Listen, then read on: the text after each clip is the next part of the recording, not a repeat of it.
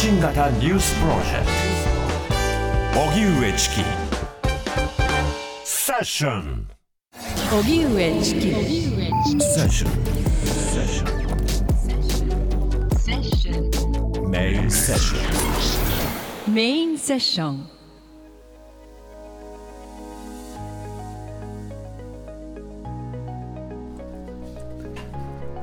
今日は社会をこれからどう設計していくか荻上チキが見た能登半島地震第3夜。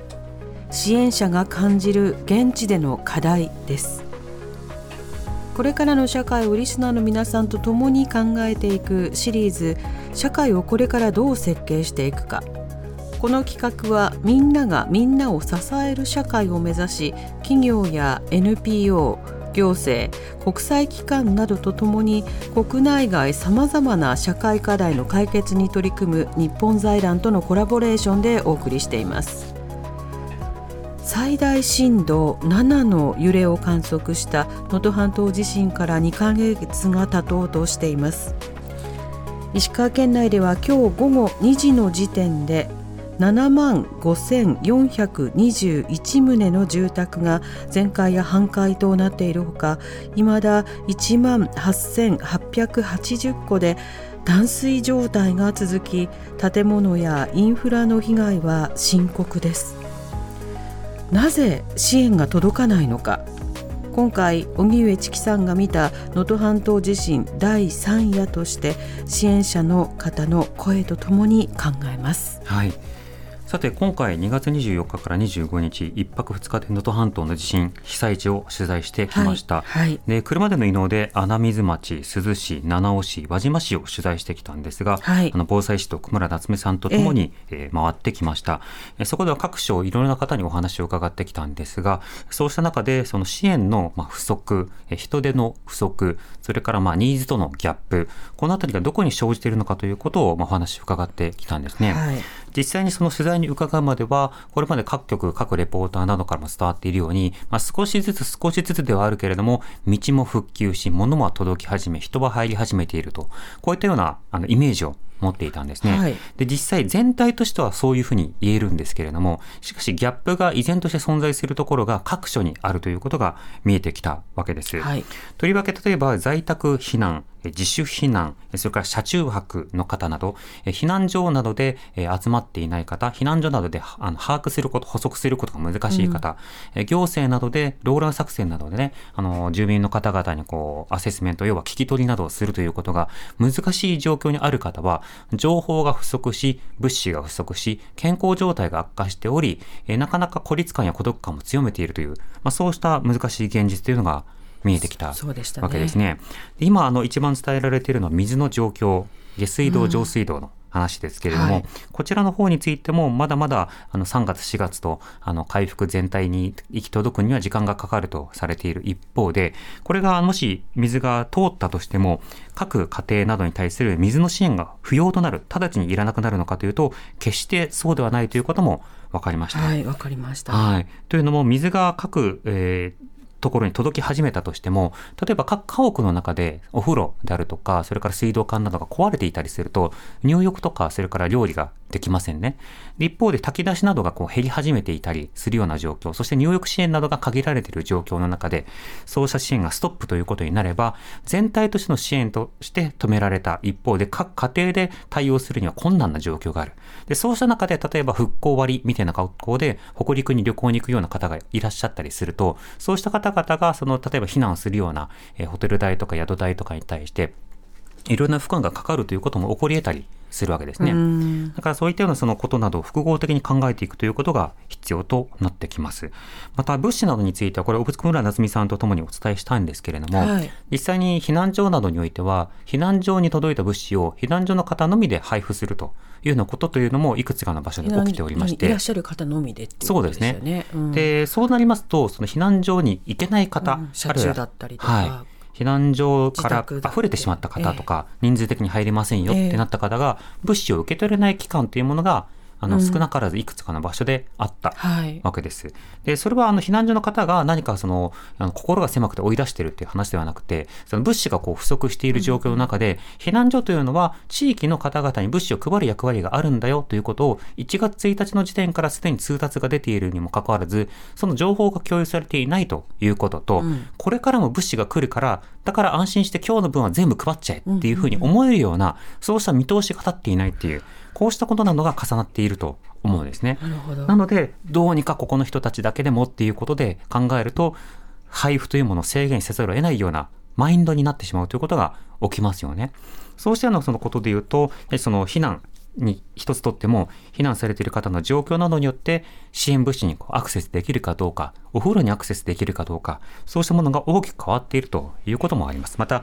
被災しているような各家屋など映像でご覧になった方などは建物ごと潰れているそういったような映像も見た方多いと思うんですけれども、そうした建物の1階部分に例えば車庫などがあったりとかそうしたような状況にあると車が使えなくなるんですね。で発災直後は当然ながらガソリンスタンドなどで1人ガソリン何リットルまでとか何円までっていう制限があったというのはご承知の通りですけれども、そうした制限とは関係なく、そもそも車が被災した、車が使えない。そうすると物資をあそこで配ってます、水をここで配ってますと言っても、そこに取りに行けないという方もいらっしゃったりする。そうなると、やはり括弧配布、括弧配布、顧託配布など、届けてくれる届ける形のね。とか、うんあるいはその配給とか、それからその給水とか炊き出しとか、そうしたようなことというのも、まめにいろんなところでやっていくっていうことも必要で、この炊き出しなどについても本来は自衛隊も法律上はできるし、することが必要だということが書かれてるんですが、どうしてもこう狭く解釈されて民間の炊き出しというものが行われることになる。なので、例えば先週土日なんかでも、著名な方々がね、現地に炊き出しに行くっていうような話が報じられたりしましたけれども、実際上そうした炊き出しが必要な方というのは今たくさんいらっしゃるし、それがもちろん心理的な励ましになるというのも。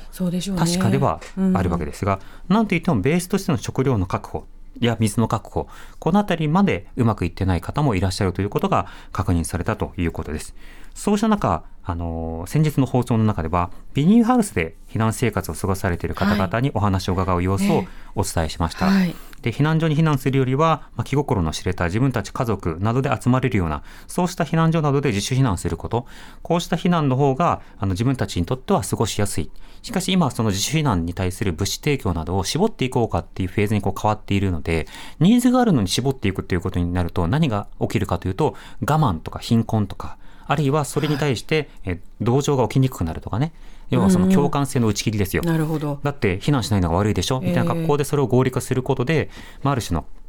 加害というものが行われたりすることもあったりしますね。一方でそうしたそのビニールハウスなどに対してもいろいろなその団体さんが声をかけたりとか何か行きますかっていうような声掛けをするような状況には今なってきておりまして私たちが訪れた際にもそのビニールハウスには複数のボランティアの方々がサポートの活動を行っていました。で訪れた際にはちょうど井戸水地下水が使えるということで、えそれをこう掘り起こしてですね、うんうんで組み上げて。組み上げてパイプでつないで、うん。そのパイプでつないだものをえ洗濯機につないで、洗い物ができるようにしようとあいうことで、うん。えーなんとかこう傷ついた、あのー洗濯機ではあったんですけれども使えるかどうかっていうことで試行錯誤して取材に訪れた最初のタイミングではその洗濯機をこう設置しよい頃ショッとするタイミングの時に訪れて我々がそこを立ち去る頃には、ガッコンガッコンと洗濯機が動き始めていると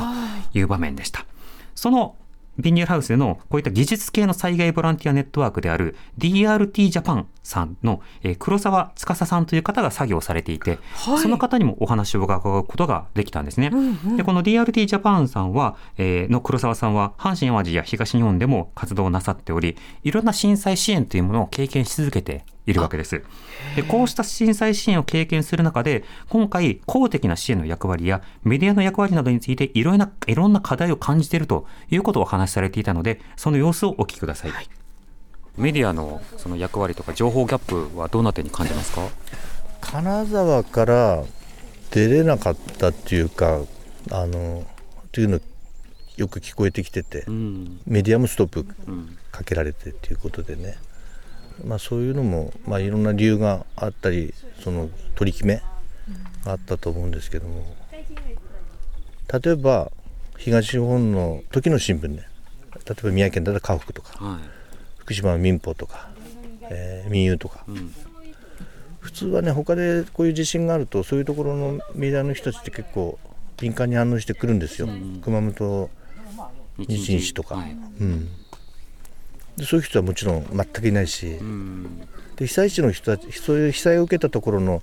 方々っていうのはそれにすごく敏感だから、そこの地方紙が報道することによって義援金も入るわけですよ、募金の入ってくるところを見ると過去の被災地が多いんですよ。うん。ということは家北なんかでもそれを伝えなきゃいけない説明責任というか報道の責任があるんですけど、やっぱり入ってこれない。だから家北と熊日と、えー神戸新聞と新潟日報、うん。こちらから呼びかけて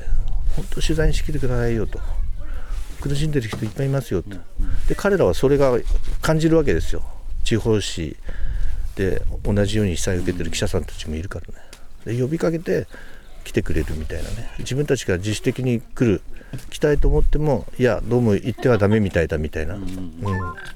でもそれは報道にはあの当てはまらないと思う。んですよ言っていけないなと真実を伝えなきゃいけないのが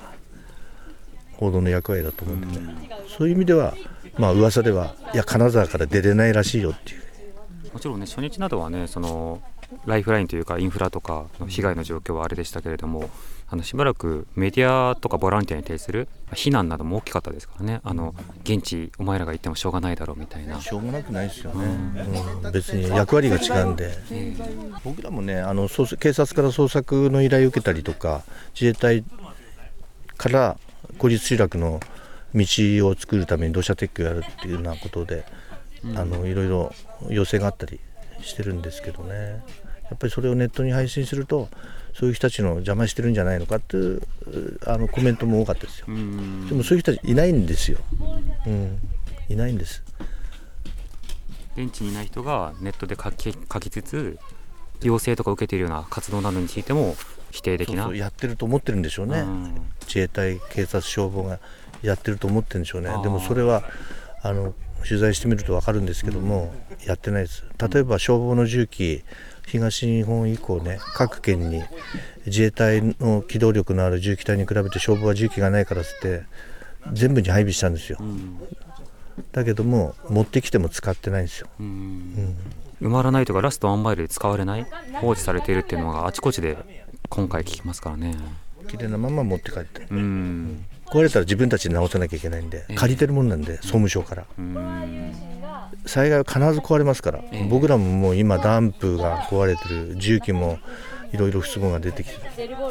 災害ってそういう車両が壊れるんですよ、うん。なぜかというと必死でやるからみんな。うんその機械とか車両が持ってる能力以上のことをやっぱり負荷をかけちゃうんですよね、ええ。だから必ず壊れるんですよ。で壊れると借りてるものなので、本当は総務省がお金出してくれればいいんですけど、はい太陽だけであって修理は自分たちでしなきゃいけないんですね。ああまあそれは行政のあの税金を使ってるっていうね。うん。あの仕方なさっていうのはあると思うんですけども。でもそそれだと災害であの動けないですよ、うん。隊員たちがかわいそう、今回の目詰まりをちょっと検証するのもメディアの役割ですしあとはねそうですね。議会の役割もありますもんね。そうですね、無駄な税金を使いすぎてますよ、本当に。自衛隊は軍隊ですから、災害のに向いた装備って一切持ってないんですよ、流用してるだけだと。例えば給水のタンク大きなトラックで引っ張ってくるんですけどもあれに入ってるタンクの量っていうのは災害で使う量ではないですよね。自分たちが、まあ、軍隊として最低限このぐらいの水はあってほしいよねっていう。それは飲むだけですよね、飲むだけですよ、自衛隊は。だけども、生活ししてる人たちに水を送るんだったら、もっと蛇口がいっぱいついたやつで、そんな1時間も2時間も並ばせないで、どんどんどんどん水が出るようなあの車両を持ってきてもらいたいですよ、水タンク一つ取っても。うん、重機に至ってはでかすぎて、能登半島に入ってこれないです。だから全部金沢に止まってました。うん、だとしたら、もっと災害に合った装備をあの配備してあげないと隊員たちがかわいそうですよね、うん。大きな重機が入らない分だけ全部人力でやんなきゃいけないわけですよ極端に。土木機構外で一番使われてる、えー7トン8トンクラスそれから12トンクラスそれを配備してあげないと、あの思うように災害の時活躍できないですよ、自衛隊がじゅ持ってる重機は20トンですから、ただ本にはそういう災害復旧の部隊はないってことが明らそれがかになった一番の原因ですね、はい、消防、警察、自衛隊をそれっぽい人たちを当ててるだけであって、専門隊ではないので、知識が、あの蓄積されてなくて、次につながらないんですよね。もう20年前とか30年前の機械使ってますからね、陸上自衛隊はね。だから隊員たちがかわいそうですよ。熱海の時に使ってる自衛隊が使ってる時の機械見たら阪神・淡路の時代のもんでしたねだから30年前ですよ民間では30年前の機械は使ってないです。だから災害こんだけ毎年起きるんでやっぱりちゃんとした装備を陸自に手当てしてもらいたいですよね。そんな30年前の機械ではなくて。ねそれだったらもっと NPO とかこういうふうにね常に入ってくださってる皆さんの費用とか予算とかもうねなんかそういう仕組みができたらいいなっていつも思っちゃうんですけど。もう本当そうですよ、うん例えば今回なんか道路ずいぶんあの橋を修復したりとか道路をあの修復したりしたんですけどね。なんで NPO がやんなきゃいけなかったっていう原因をあのあよかったよかったあの人たちがいてよかったではなくてね。だって我々が、まあ、こうまちまちですよみんな着てる服も。であの道路あの通れるようにしに来ましたって言われるとやっぱりあのお金かかるんですよねって言われるんですよ、うん、いやお金かからないですから本当ですか？後で請求されませんか？とかって。これ誰でもそういう言うんですよやっぱり。当たり前ですよね。だからそれね消防とか警察とか自衛隊がそこに道路の警戒に来てくれたらお金かかりますかって言う人いないですよね。ということは逆に私たちは国に守られてるんだっていう安心感があるじゃないですか。で我々が行くことによって猜疑心は生まれるけど安心感はないんですよ。見捨てられ感はある来てくれなかったけどこういう人たちが来てくれたって。それをそのものについては感謝されるかもわかんないですけども逆にあ国からは我々もう見放されてるんだなって見捨てられたんだなっていう思いはあると思いますよ。ここもそうかもわからないですけど、うん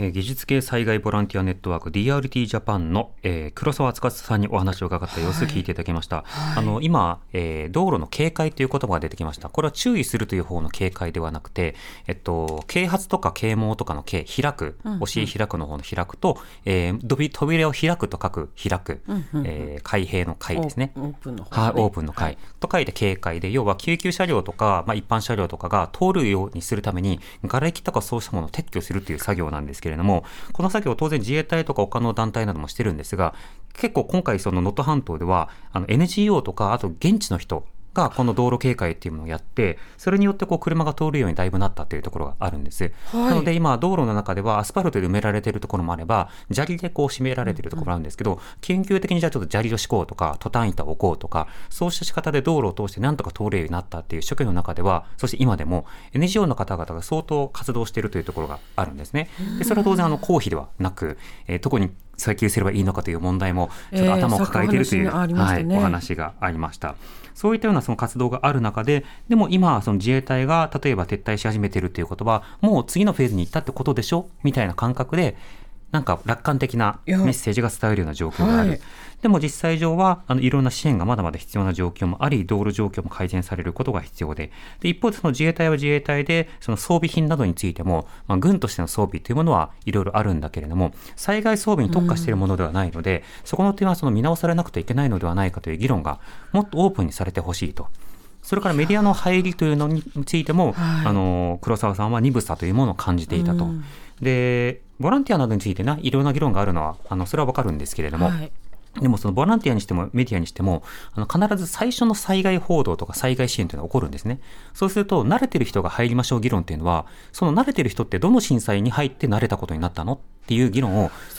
ざっくり落としていて、それをコントロールできる人って、そもそもなかなか難しい。自主的に入っていろんな経験をしながら、慣れたボランティアになって次の支援支援に行くということになるんですけど、慣れてない人は来ないでくださいっていうように言われると、しかもそれが災害のためにより言われるようになってくると、最初に入る人っていうのは少なくなったりする。でも一方でこの間取材してね、今回初めて来ましたっていう方、大学生とかが炊き出ししていたりとか、ね。お掃除していたりとか、ええ。瓦礫の掃除してたりとか、あのし避難所とかでねいろんなおたあえ。えの手助けをしてたりとか、そうしたのことっていうのもあったりするのでそれらのその言説言葉の持つ意味ということも一つ一つ検証が必要かなと思います。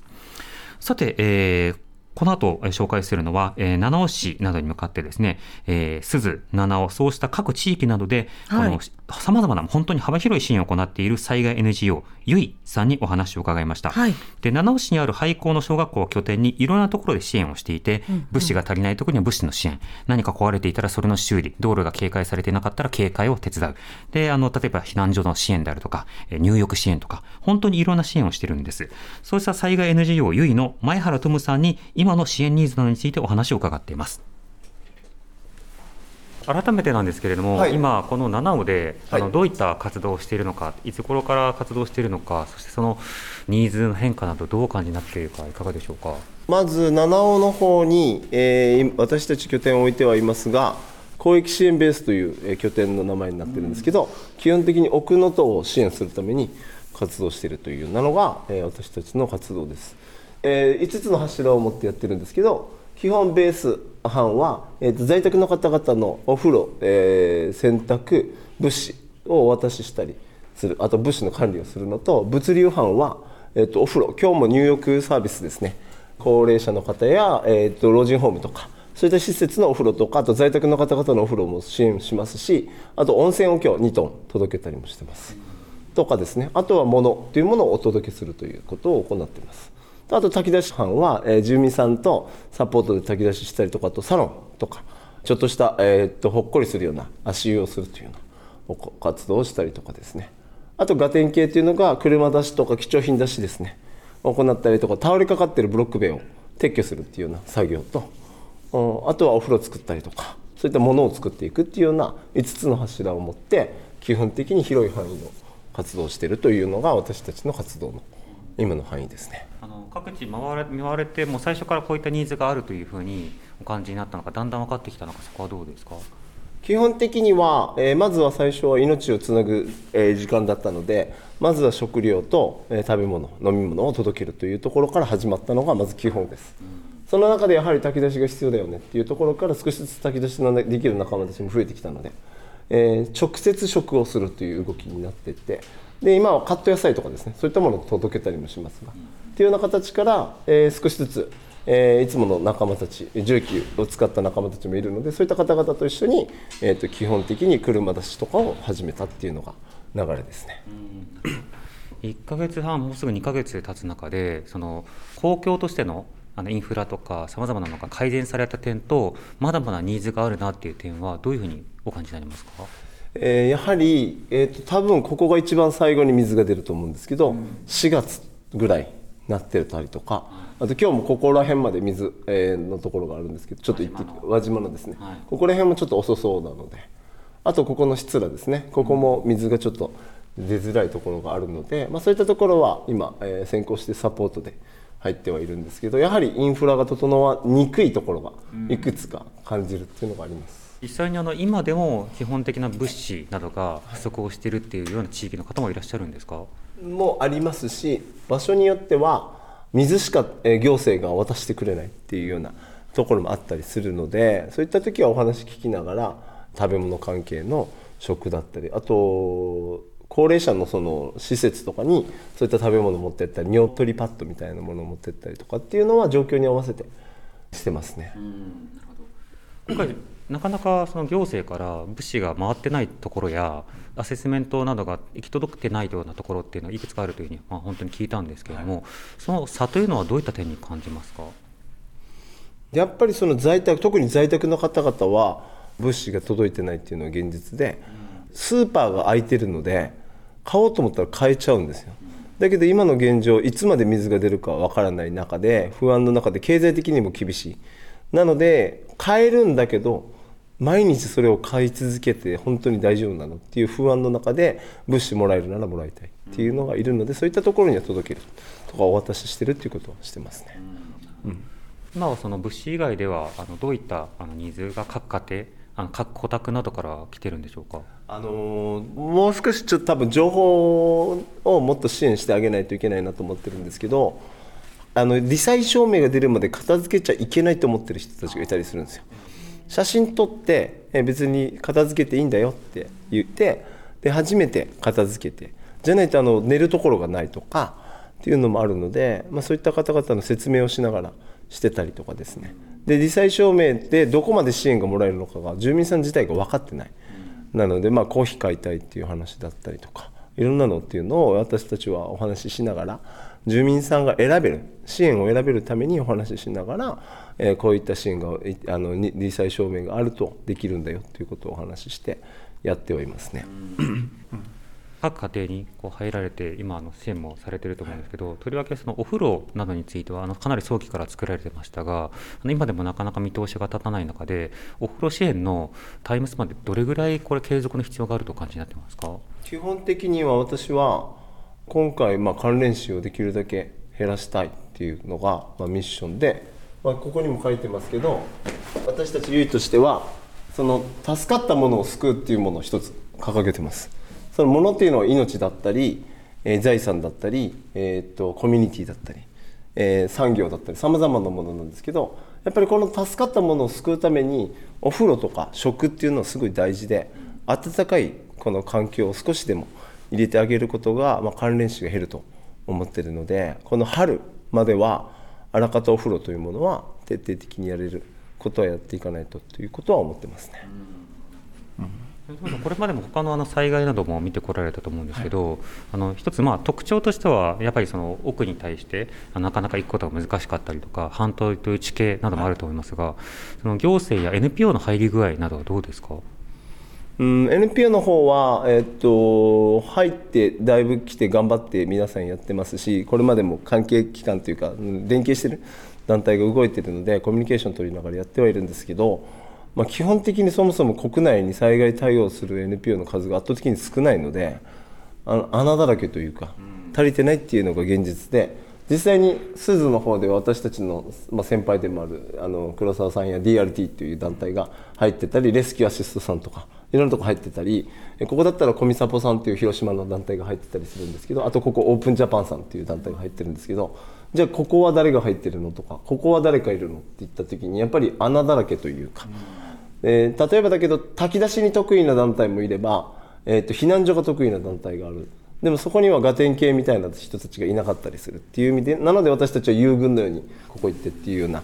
やっぱ足りてるかって言ったら足りてない現実はこれはもう国内もうずっとこの13年やってきていつも思ってるところなのでそれで全国から集まったって足りてないのは現実なので厳しい状態の中で今進んでるって感じですね。もともと災害対策自体のリソースが少ない。少ない、なぜかというと多分これで食えないから、なのはあるので私はそれをチャレンジをしていて少しでも、えー、と災害支援で食っていける人たちが増えていくことが次のある災害の対応が強くなると思っているので、今いくつかの NGO が入っているそのうちの一つ災害 NGO 優位の前原富さんにお話を伺いましたが、あの前原さんも他の NGO などと情報提供しつつ得意分野などをね交換しながらしているけれども、あの支援それでもやっぱ穴があると。例えばその場所の穴ここの辺りにはだどの団体もまだ入れてない。あるいはその技術の穴具体的にこういったことを提供したいんだけどそれをやれるような NGO がまだ来てくれてない。といったようなそうしたのが課題というものをいろいろとお話を伺ってきました、でこうしたタイミングがこう変化していく中で今の課題などについてその状況などについてもえ同行した防災アナウンサーの奥村夏美さんとともに前原さんにお話を伺っています。災害関連の報道が少しずつこう減りゆく中で、でも情報ギャップが残り続けているって話があったじゃないですか、あの実際証明のことを知らないとか、メディアの役割が十分に果たされてないなと思う点もありますか、実際に メディアの方々があの入ってくるのも結構遅かったっていうのが現実でやっぱりそれはあの、まあ、国会議員の方々が入らないっていう動きもあったしインフラが整わないので邪魔になるじゃないけどちょっともしかしたら、えー復旧のスピードを妨げるのではないかっていう空気感があったっていうのはあると思います。た渋滞を助長するとか、うん。で実際に今は本当に渋滞がないぐらいスムーズに動けるんですよ。でもじゃあたくさんのボランティアさん来てくださいってなった瞬間に多分渋滞ができるんですね。で次は廃棄物の搬出の渋滞も起きるので。どうしてもこの場所の環境の難しさ助かってる道がもう1本とか2本ぐらいしかないのでどうしてもそれを触らないといけない。わけなのでなかなかやっぱ難しいっていうのがまあ、現実ある中ででも、えー発信して来てもらわないといけない。なので私たちは今こういうところを作って今、えっと今日50人なんですよ。ボランティアさん関わった人が。で大体100人ぐらいまで広げていきたくて。そうするとここに100人集まれば、えー20人20人20人でっていう形で60人ぐらいになっていくわけじゃないですか。そうすると今社会福祉協議会の方々が、えー、とボランティアバスを入れてるんですけどそれでもやっぱり15人しか入ってない。そういった意味でもこういったあの宿泊のできる環境を整えていくところがいくつか出てくると渋滞出入りするから渋滞が起きるのでそういったものはみんなで戦略を立てながら進めていけばいいとは思ってるんですけど。なので、まあ、メディアの方々がやっぱりなかなかあの入りきれなかったけど今はやっぱり少しずつ現場の中に入って伝えることができると思うんですよしっかりだから現場の声を拾って外に発信してなんだろうその今まだなんだよってなんか多分あちょっと分かんないですけど私外出てないのでどんだけこの能登のことのニュースとか状況がその東京とか大阪とか他のところで流れてるのかっていうのはちょっと疑問でちょっと心配はあります。で東日本大震災の時とか熊本地震の時ちょっとムーブメントのように結構皆さん東北へ行こうよっていう動きがあったと思うんですよ。今回ないような感じがあってまだ。なんかないままそのまま終わりそうな雰囲気がすごい怖くて。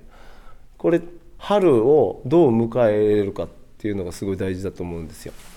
なので暖かくなった時にたくさんの例えば大学生とかたくさんの人たちが駆けつけてここら辺で寝泊まりしたりとかどこかに居場所をしてそこで被災地に支援に入っていくっていう動きができないと今はまだ厳しいと思うんですけどこれからのフェーズのためにも発信していくことは多分大事だなとは思ってますけどね。割とその発災直後からあまり景色が変わっていないそのもちろんその復旧作業を進んだ部分はあるけれどもその瓦礫の撤去みたいなところはまだ手つかずのところ多い。こういった光景がまあ2ヶ月も続いてるってことはなんかこう被災された方々にたとってはなんかどういうふうに見えてるのかなっていうのを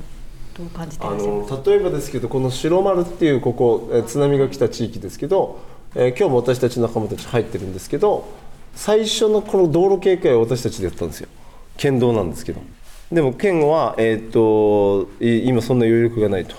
いうのでもうやってもらえるんだったらありがたいっていうのでもう道開けて。じゃないと緊急車両が何かあった時あの走れなかったのでまずは道路警戒を全部私たちの方で重機で、え1日半ぐらいでバーってやったんですけどでそれから止まった状態なんですよ。で結局だから地元の人たちからすれば行政も何もやってくれない。社会福祉協議会のボランティアセンターも何もやってくれない。ゆいさんだけがやってくれたみたいな動きになって、まあ、炊き出しもいろんな仲間たちがサポートしていく中でやっぱ景色が変わらないっていうそのなんか苛立ちみたいな。いつまで俺たちはここにいればいいんだって。でも時間があるから2人で老夫婦があの避難所から歩いて自分の近くなので集会所から歩いて、えー、飾り出しとか自分たちでなんか片付けとかいろいろしてるんですけど。ででやっぱりそれでも知れてますよね。でその中に最近私たちが入ってってでもうもうちょっときれいにしていこうかっていうので今廃棄物として出せるようにするっていうような形で少しずつ庭先の瓦礫というかその漂流物とかをあのダンプに積んで持っていくっていうようなことをして景色をちょっと変えてあげないとやっぱ辛いですよね。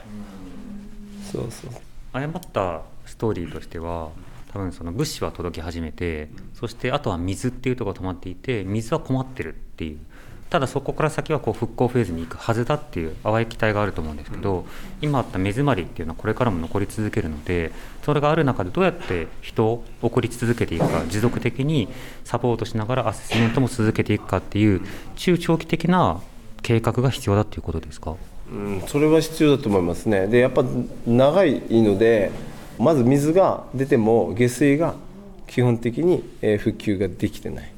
水が出たからって言って食べ物があのすぐに手に入るのかっていうわけでもなかったりする。であと在宅の方々がその不安の中で生活してるので、まあ、水が出たからって言って別に生活がすぐに復活するわけではないので例えば今納屋の中で過ごしてる人とか蔵の中で過ごしてる人たちからすると水が出たとて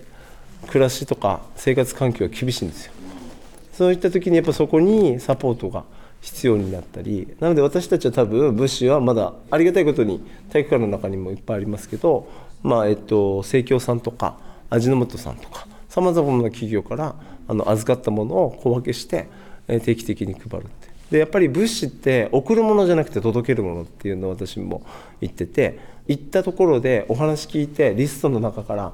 えーこんなのありますよあんなのもありますよって言ってこんなのあったら嬉しいっていうものを止めてでこちらで集めた時にまた2日後3日後に届ける。っていうような形で様子をするって。でやっぱり暮らしが変わってるのであのコロコロコロコロ内容も変わっていくんですよね。っていうような形で届けながら巡回をしていく。でその中でやっぱり在宅が気になってきて最近は。で在宅の方々にアプローチするためにはアウトリーチするにはすごい難しいんですけど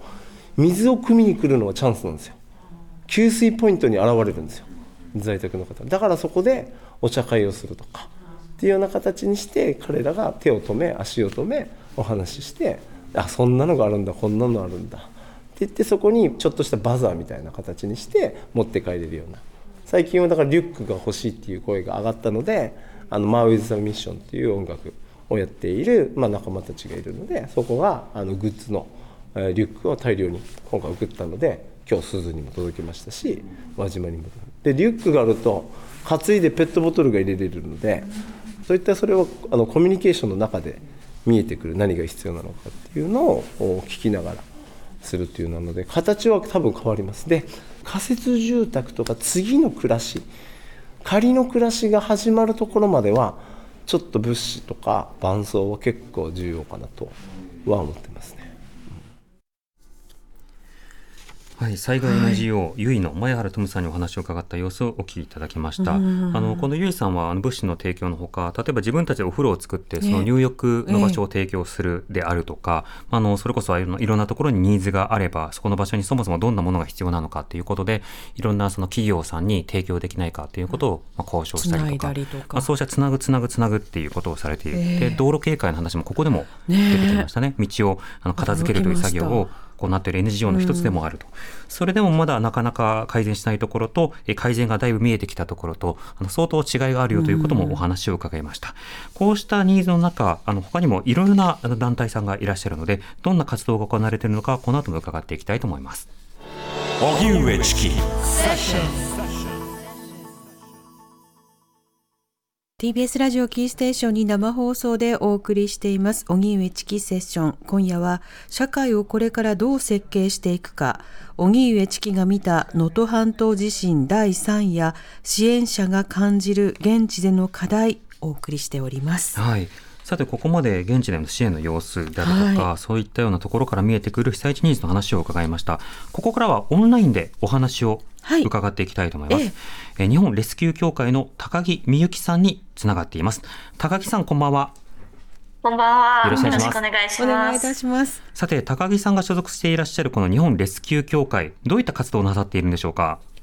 はい。日本レスキュー協会は、阪神淡路大震災をきっかけに発足いたしました。うん。で、当時、あの、日本ではその救助犬が育成されていなかったっていうことから、海外の救助犬がほとんど活動することができませんでした。うん。で、この、えー大災害では、もしも発見さえすることができれば、救命できた命、防ぐことができた命っていうのが500名ほどいらっしゃるというふうにも言われています。うん。で、こういった教訓から、行方不明者を探す、その災害救助犬の育成、そして派遣、普及、そして、あの、セラピードッグというワンちゃんの育成であったり、はい。あの、飼い主のいない、えー犬たちの保護活動といった、そういった3つの活動を行っております。うん。それぞれまず伺っていく前に、今回は、えー能登半島ではどういった活動を行っているんでしょうか？はい。えっと、1月1日の地震を受けまして、2日から10日にかけて、石川県珠洲市で、えー災害救助犬2頭とともに活動を行いました。はい。で、活動は、えー公的救助隊と連携しまして、日中だけでなく夜間も活動を継続して行いました。うん。これは救命活動、捜索活動ということになるわけですか？はい。はい。こうしたその長期活動の中では、やはりその救助犬の役割、重要性、それから、まあ、あの、10日間にもわたる捜索の難しさ、この点いかがでしょうか？そうですね。あのー救助犬が一刻も早く現場で活動するっていうことがいかに大切か、やはり、えー犬たちの嗅覚を使って、えー迅速に探すことができますので、な、えっと、いかに早く投入することができるかっていうところが、やはり重要になってくるなと感じました。うん。その点、今回あの2日から活動していましたけれども、その活動を通して見えてきたことなどはいかがでしょうか？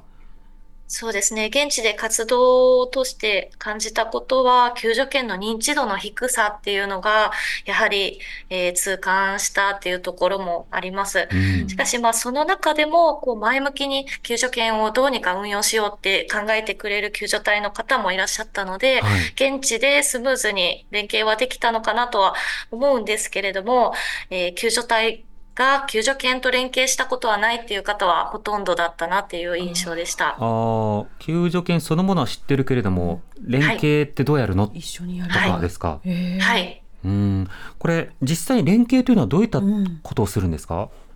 そうですね。まずは、その救助隊とともに、その倒壊した建物の情報を教えてもらって、どこに、どこの、えーにいらっしゃる可能性が高いかっていうのを確認していきます。その中で、救助犬の特性を説明をして、救助犬にとって、えースムーズな活動ができるように、えー調整を行いながら活動しなければなりません。うん。その特性とそれに基づいた活動内容、これはいかがでしょうか？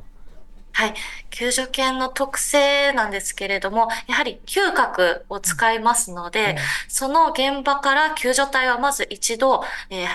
離れてもらう。その行方不明者の匂いが混ざらないように離れてもらうということをお願いしています。で、救助犬が、えー犬を探す、え探す時間だけを、えーいただいて、そ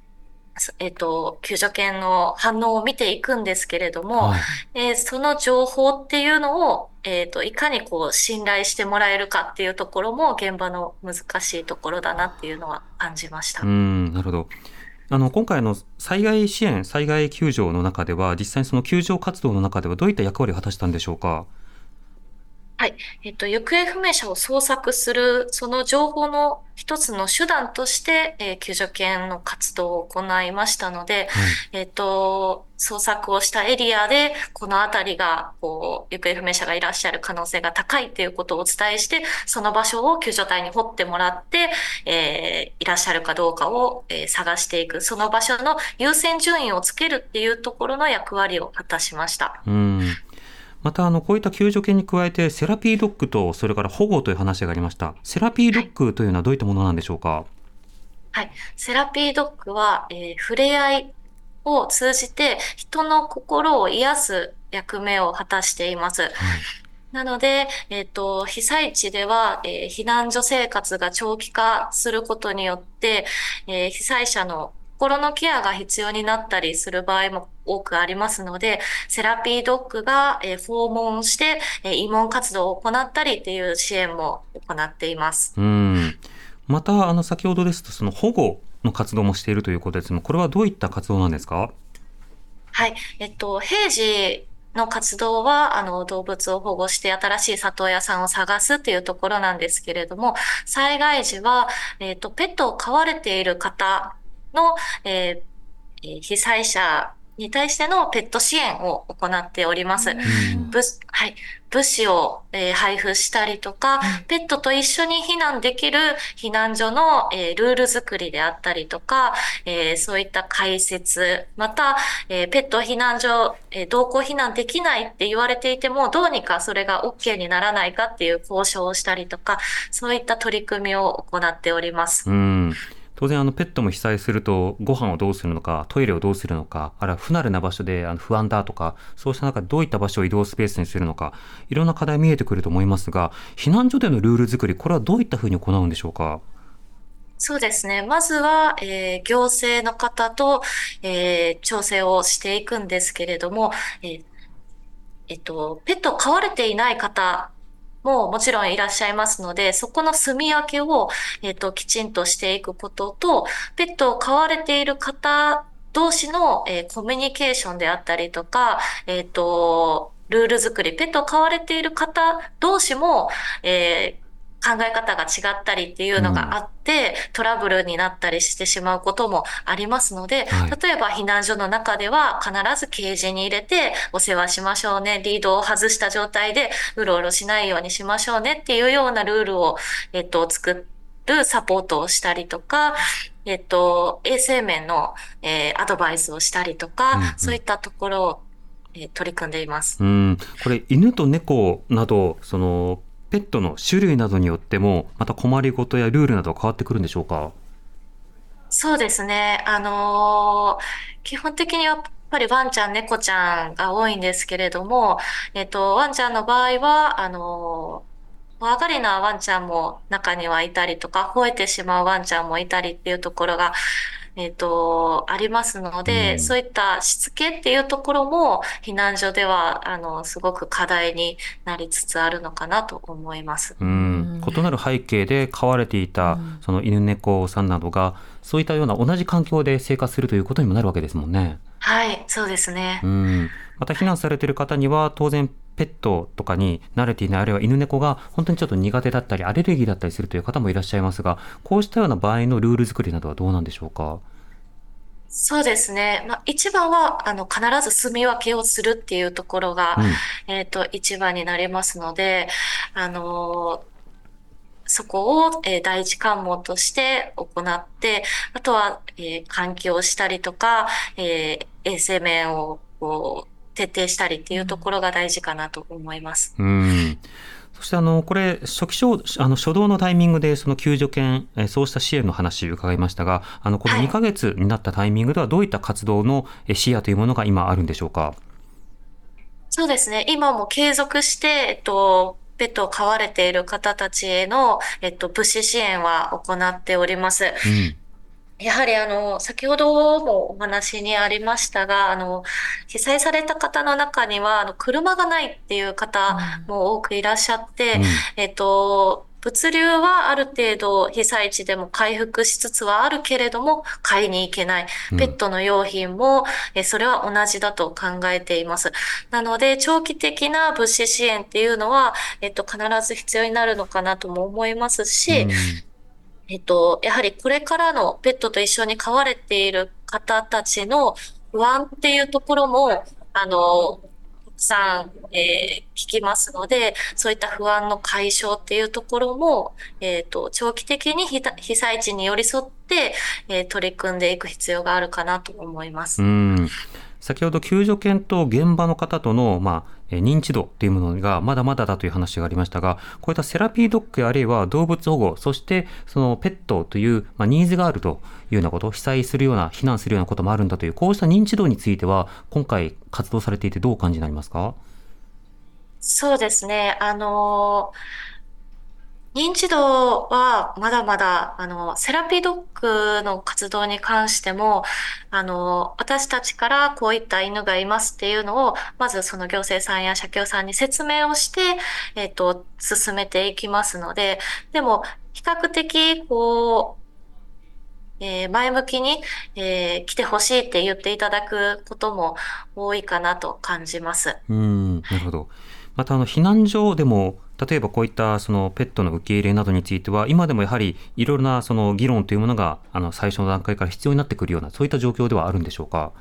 そうですね。避難所のペットの受け入れに関しては、本当に、えー課題はたくさんあるなって感じていますし、地域によって、えっと、ペットの受け入れがすごく進んでいる地域もあれば、全く進んでいない地域もあるっていうような地域差も感じています。うんそうしたところ、その例えばそのガイドラインであるとか、啓発であるとか、原則であるとか、こうしたようなことの、まあ、認知、普及の課題というのはどうお感じになりますか？はい。やはりこう、平時から、あのーペットを受け入れるための、えー訓練、避難所運営訓練っていうのを、えっと、行政の方含め、えー取り組んでおかないと、うんえっと、おそらくひ今回の石川県の能登地震に関しても、えーほとんどの避難所が最初はペット同行不可だったと思うけれども、えっと、どうしても来られたから受け入れをしなければならないっていうところで多分進んでいったと思いますので、はい。最初からできたらいいかなと思います。うんまずは今回こういったケースがあった、うんではどう想定するのか、はいあるいはそうした人が今でもいる、ではどう支援するのか、っていうものをこうつなげていくということになるわけですね。はい。はい。高木さんありがとうございました。ありがとうござありがいました。とうございました。日本レスキュー協会の高木美幸さんにお話を伺いました。こうしたようなそのことからもね、その道路、水道、まあ、いろんな状況が改善していく中で、とはいえ、さらに継続的に支援が必要な人がどこにいるのか、はいどんな必要があさらにこう発見できるのか、そうしたことも重ねていくことが必要かと思います。そうですよね、えー今日は社会をこれからどう設計していくか荻上チキが見た能登半島地震第3夜お送りしました荻上チキ。